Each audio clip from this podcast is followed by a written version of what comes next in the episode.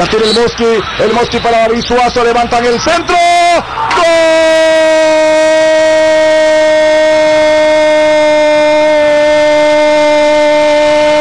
de mi país.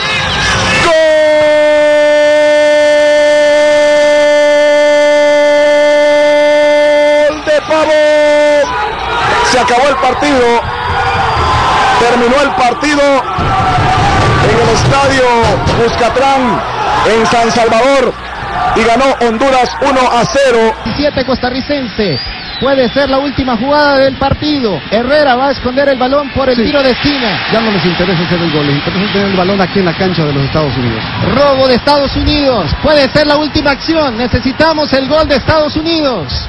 El balón va a llegar a Michael Bradley, el anotador del único gol local. El enganche va a ser el centro. Va a llegar Donovan, controla nuevamente el centro, el segundo poste muy largo, cabezazo de Sequeira, tiro de esquina para Estados Unidos. Aquí vemos a Landon Donovan. El público feliz, por lo menos están dando todos los aficionados estadounidenses apoyando a su equipo. Tiro de esquina Digistel, se queda el guardameta. ¡Gol! ¡Gol! ¡Gol! ¡Gol! ¡Gol! ¡Gol! ¡Gol! ¡Gol! ¡Gol! ¡Gol! ¡Gol! ¡Gol! ¡Gol! ¡Gol! ¡Gol de Estados Unidos! ¡Gol de Estados Unidos! ¡Gol de Estados Unidos! ¡Gol de Estados Unidos! Jonathan. Señoras y señores, Honduras está en la Copa del Mundo después de 27 años. Les juro que mientras hago la, la edición de este audio y mientras vuelvo a escuchar el, el relato de Gonzalo Carías y de lo que fue ese recuerdo, ese, esa clasificación al Mundial de Sudáfrica 2010, se me quiebra la garganta, la voz, se me quiebra todo. ya días no escuchaba esa narración otra vez. Ya días no la, no, no la, no la recordaba. Eh, nos estamos haciendo viejos porque eso pasó hace 12 años, 2009, 11, 12 años.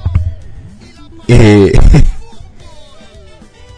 y, y, la verdad es que recordar ese, ese momento sublime, increíble, agónico, sufrido, eh, irrepetible por el contexto, por lo que se vivía, por lo que era el país. 28 años sin ir a, a, un, a un, mundial. Lo que, lo, lo que fue ese gol. Primero el gol de Carlos Pavón a pase de David Suazo y después el, el gol de Jonathan Bornstein eh, que nos dio la clasificación a, a, nuestra segunda Copa del Mundo. Eh, no, no, ese momento imposible de igualar, creo yo. Eh, en, en, la historia de Honduras, reitero, porque podremos ir a más mundiales, ojalá. Ya fuimos a uno, de hecho, después de eso pero no sé si se va a repetir ese contexto eh, otra vez en el país. Y ese momento de, de, desahogo de alegría que en ese momento le dio la selección a, a 8, eh, 7 millones de personas. Y quería empezar, quería empezar este podcast, esta vez no lo empecé con la típica cancioncita, quería empezar este podcast con ese momento y recordando ese momento, recordando lo que fue para todos los que lo pudimos vivir eh, y lo que fue para el país en general, lo, lo, lo, que representó la selección nacional de Honduras en ese momento, en ese contexto histórico en el que el país entero estaba dividido. Eh, me conmuevo, la verdad. Increíble. No, pero sí, estoy, eh, estoy conmovido porque, bueno, hoy, hoy la selección nacional, perdón que ni buenos días he dicho, ni buenos días he dicho, buenos días para todos. Gracias por escuchar nuevamente, hablando de fútbol, presentación, protocolo. Eh, quise empezar con esto porque hoy es un contexto así, no, no, no, perdón, no así, ni por cerca, pero hoy es un día en el que literal, por lo menos el contexto futbolístico sí se compara, porque no hay mañana. Futbolísticamente hablando, para Honduras no hay mañana. Eh, Honduras juega contra Panamá hoy a las 7 de la noche en el Estadio Olímpico y tiene la obligación, no me gusta hablar de obligación, pero en este caso es matemática, no es, no es desde, desde un pedestal soberbio que lo estoy diciendo. Honduras tiene la necesidad, me gusta más esa palabra, ese término, la necesidad imperiosa de ganar ese partido y tener tres puntos si quiere seguir con vida de cara a sus aspiraciones mundialistas rumbo a Qatar 2022. Así como en aquel momento, eh, en aquel partido, eh, con ese, reitero, gol de Carlos Pavón, gol de Jonathan Bornstein, Honduras se jugaba la vida futbolística y la alegría de todo un país, eh, porque teníamos la necesidad de ganar y no solamente de ganar, sino de esperar que Costa Rica no ganara en su visita a Estados Unidos que estaba ganando y terminó eh, terminaron empatándole agónicamente en el último minuto. El título de este podcast es Honduras, Bolillo, Mérito y Suerte.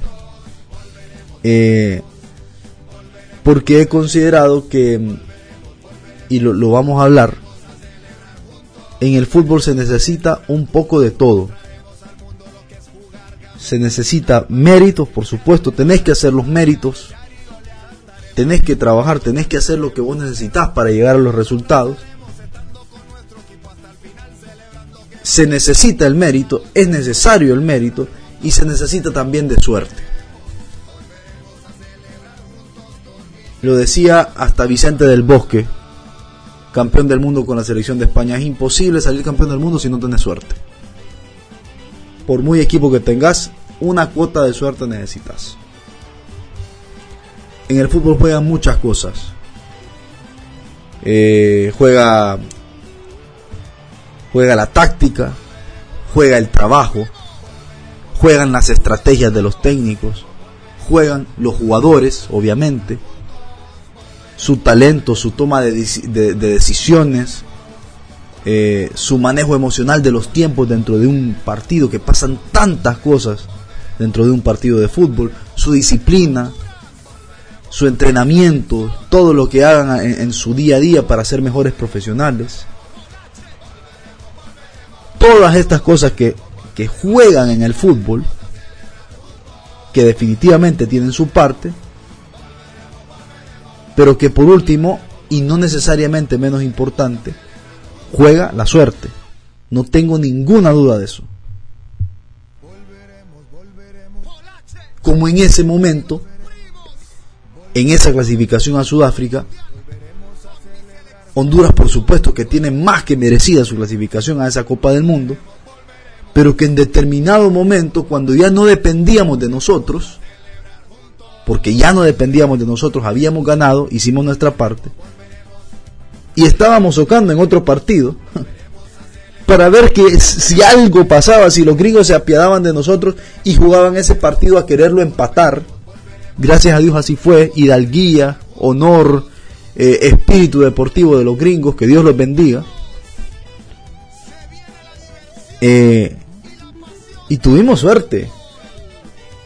Un centímetro más arriba un centímetro más abajo que Jonathan Bornstein no hubiera conectado esa pelota como la tenía que conectar. Y no íbamos al mundial y desgraciadamente todo lo que se hizo en ese proceso eh, hubiera pasado al olvido. Así de cruel es el fútbol. El, el penal de, de, de, Carlos Pavón contra Estados Unidos, que por un poquito se fue para arriba, por un poquito más quizás un montón de cosas que por ahí a, veces no las puedes necesariamente controlar. Entonces yo creo y yo tengo cierto optimismo porque eh, hay determinados elementos que, que hay alrededor de este partido que me motivan a creer, aunque nadie lo crea, de que se puede ganar Y creo también y espero que nos acompañe la suerte. Que nos acompañe la suerte. Em, no sé cuánto va a durar este podcast, lo quiero hacer corto, pero bueno, ya, ya llevo 10 minutos. Em, y yo creo, hablando de suerte, que el Bolío Gómez ha caído en un momento en el que ha tenido un poco de suerte. Aunque ustedes no me lo puedan creer o aunque les parezca quizás hasta ilógico, hablar de que el Bolío en este momento, en esta Honduras que se encontró, en, esta en este lugar en la tabla de posiciones, hablar de que Honduras tenga suerte. Pero yo creo que el Bolío ha tenido suerte. Porque a diferencia de Coito, con los errores que cometió Coito, a diferencia de Coito, el Bolívar Gómez ha caído en un momento en el que Honduras no tiene jugadores lesionados.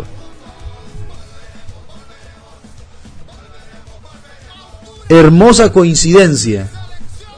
Llegó un nuevo entrenador y el Choco está bien, Elige está bien, Kioto no viene con tanto ritmo pero no viene lesionado, Alex López está bien, Roches está perfecto, está nítido, no se reportan bajas, no, no hay nadie con COVID, no hay nadie lastimado, no hay nada. Minor está bien, todos están bien. Privilegio del que desgraciadamente no, no pudo disfrutar el, el técnico anterior en las primeras seis fechas. Y para terminarla de rematar, el Bolío Gómez no tiene que planificar tres fechas, solo tiene que planificar dos. Quiere decir que si la cosa sale bien, quizá hasta se pueda repetir equipo contra Costa Rica. Que no tiene que estar pensando en el, el Bolío Gómez en que si tengo que cuidar a este o al otro porque no me va a poder jugar tres partidos en seis días. No. No tiene que pensar en eso el Bolío. Tiene que pensar en el hoy y después se verá. Pero no tiene que estarse preocupando por si los jugadores van a aguantar el trote. Son dos partidos, lo van a aguantar. Entonces a eso le sumamos que su convocatoria fue muy buena, que es un entrenador sumamente experimentado, que no cualquier tonto tiene tres mundiales sobre el cuerpo y él tiene tres mundiales, dos en Conmebol y uno en CONCACAF y que reitero, como dije al principio, juega la táctica, juega el trabajo, juegan las estrategias, juega todo, juegan los jugadores. Y por último, si quieren un, 10%, un, un 5%, lo que quieran, por supuesto que es, es menor a todo lo demás. Pero hay una cuota de suerte que yo espero que la tengamos hoy y, y creo que la podemos tener. Veo también que Panamá llega a este partido con tres bajas importantes. Panamá es un gran equipo, va a tener jugadores para reemplazarlo, pero no es lo mismo. Panamá llega a este partido sin Joel Bárcenas, su jugador más talentoso, sin Aníbal Godoy, un referente en el mediocampo del equipo, y sin Negritillo Quintero, que también es uno de los peces gordos de esta selección. Pucha, tantas veces que nos ha tocado nosotros jugar el partido con tantos lesionados, un día me alegra mucho que, el rival sea el que está con baja, sino nosotros. Eso por un lado, ¿verdad? Eso por ese lado. Dios quiera que hoy Honduras, eh, que está agonizando por lo menos salga de cuidados intensivos y sume sus primeros tres puntos en este camino a la Copa Mundial de Qatar 2022 en un partido que va a ser durísimo. No tengo duda de eso.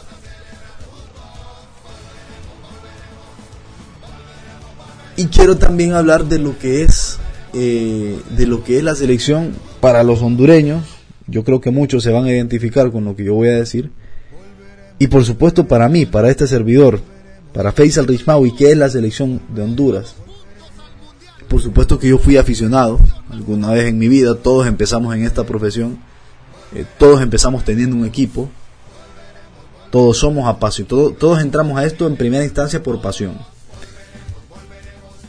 Y yo tuve un equipo de fútbol, un club que me quitaba el sueño en Honduras en su, momento. Ya no lo hace. Eh, entre decepciones y madurar y crecer, eh, resulta la verdad que, que no es que lo, lo, quise así, simplemente así lo sentí. Eh, perdí la pasión por este equipo. Este equipo, uno, uno de los 10 clubes de la Liga Nacional de Honduras. Se me fue quitando. ¿Qué le voy a hacer? Después uno va creciendo también y las cosas van tomando dimensiones razonables. Eh, y como que perdés la inocencia, perdés el, ese niño que habita en vos, que crece eh, idolatrando a Ronaldo, eh, que crece amando a, jugadores, a Ronaldinho, admirando equipos. Yo solía decir cuando era adolescente, solía decir que era Barcelona, mentira. Eh, vos lo decís porque en ese momento por ahí medio que lo sentís, pero en realidad no es así. E, esa papada se te va quitando. Eh, no, no me pude nunca enamorar de otro equipo. Eh, de verdad se los digo. Y, poco a poco todos, todos mis ídolos se fueron retirando, obviamente, cosa del tiempo. Se retiró Zidane, se retiró Ronaldo Nazario, entre otros más y empezás a ver todo con más frialdad, después eh, entras a trabajar de esto, entras a trabajar como periodista, eh, te dejan de impresionar muchas cosas, empezás a ver todo esto como un trabajo, se te va quitando una parte de esa, de esa pasión que te llevó en primera instancia a, que me llevó en primera instancia a quererme dedicar a esto No digo que esté bien necesariamente, no. por ahí a, veces yo digo, pucha, me gustaría tener pasión por un equipo. Y seguirla sintiendo de verdad, porque es más divertido así. Me hice seguidor de River cuando vivía en, en Argentina. Pero una cosa es seguidor y otra cosa es ser hincha fanático. Hincha fanático de River no puedo ser nunca porque no lo siento, no lo nací, no nací ahí, no lo viví. Soy seguidor, eso sí, quiero que gane River, me gusta River eh, coincido ideológicamente con los valores de futbolísticos eh, y, morales de River. Pero nunca es lo mismo. Y muchas veces me dieron ganas, también lo voy a decir, muchas veces sentí ganas de, pucha, mejor me dedico a otra cosa, esto ya me aburrió. Puede pasar, y yo estoy seguro que alguno de ustedes del otro lado también le podrá haber pasado que estudió una carrera porque le gustaba y después cuando entró al mundo laboral por ahí se arrepintió, se aburrió. O ya como que salió del sueño, cayó en la realidad y en la realidad y vio que no todo era como esperaba. O reitero, simplemente te aburriste. Pucha, más de lo mismo, otra vez lo mismo. Eh, y sin embargo, sin embargo, a pesar de todo esto que me ha pasado a mí, eh, allá en Argentina trabajé, trabajé como periodista, de hecho sigo teniendo el trabajo que allá tenía, pero ahora lo hago desde acá. Em, sin embargo, y por suerte, por mucha suerte, en esos momentos en los que yo dije, pucha, ¿qué diablos hago? O sea, mejor, mejor me pongo a estudiar otra cosa. Lo que sea, administración de algo, eh, marketing digital, mercadeo, alguna otra cosa. Cualquier otra cosa, pero siempre que en algún momento, reitero, me dieron ganas y titubeé sobre si quería dedicarme a esto por el resto de mi vida, lo que me mantuvo vivo fue la selección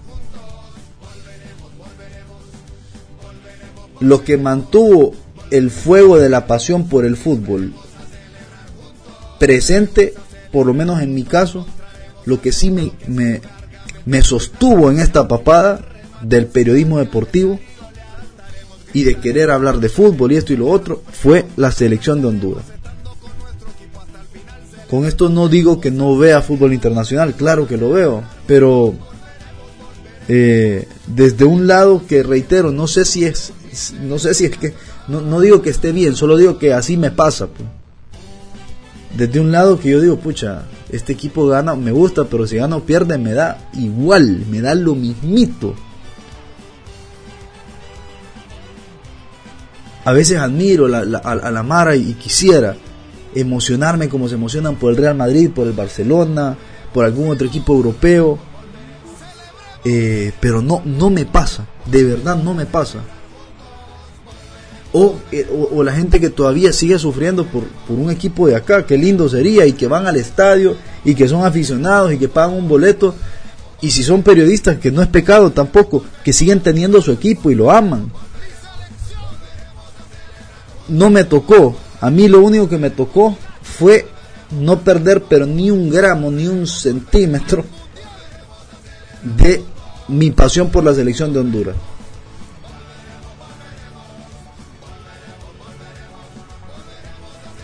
Y cuando estaba en Buenos Aires, ni les cuento, porque cuando vos estás lejos y si vos estás escuchando esto y, y te ha tocado vivir fuera del país, vos sabés lo que se siente estar extrañando tu casa, tu familia, tus amigos, eh, eh, hijos, sobrinos, la abuelita, la tía, la mamá, tus hermanos, lo que sea, y de repente poner un partido de selección y que caiga un gol y que ganes un partido importante y que estás solo en el medio de la nada, en un lugar donde no te conoce nadie, encerrado en tu cuarto, a veces en una casa compartida, como me tocó a mí, con la computadora encima buscando alguna señal para ver a un equipo de fútbol, que en este caso es la selección. Que cae un gol y se te puede caer una lágrima perfectamente. Y yo en un podcast pasado, yo dije que la selección no es la patria. Eh, pero el otro día hablé con Chamaco y Farro, ex seleccionado nacional, e intercambiamos puntos de vista y me puse a dudar. Y dije, pucha, es cierto, es, solamente fútbol. Es fútbol. Es una contradicción enorme, e, enorme. Pero, ¿cómo puede ser que este equipo te tenga el poder de hacerte llorar? o de generarte lo que te genera con la patria. No sé si eso hará a alguien más o menos hondureño. En aquel caso lo toqué por, por Andy Najar eh, no sé si un jugador que se niegue a la selección es menos hondureño, no creo. Pero algo deberá tener la selección con la patria. Algo deberá tener. Y sería un tema para seguirle dando. Yo sé que le puede dar alegrías al, al país, que te puede alegrar una semana, un mes, un año, una vida si querés. Y que, y, que eso no va a componer nada de todos los problemas que se viven eh, en Honduras en el día a día, pero que aún ahí el sentimiento está. Y yo quiero, deseo, eh, seguir con ese sentimiento vivo, por lo menos, por lo menos hasta el año que viene. Quiero que el 2022 tenga sentido desde lo pasional para muchos de nosotros, para mí, eh, desde, lo, desde lo futbolístico. Y el sentido solo lo va a tener si Honduras gana hoy. Y si después le gana a Costa Rica en San José. Quiero que este año, futbolísticamente hablando, tenga sentido. Porque si no, si Honduras no le gana a Panamá, y si no le ganamos a Costa Rica, eh, vamos a estar casi fuera del mundial o fuera del mundial, no, no habrá mañana, y va a tocar cubrir Liga Nacional sabiendo que ninguno de esos jugadores nos va a interesar si va o no va a la selección. ¿Por qué? Porque estamos fuera igual.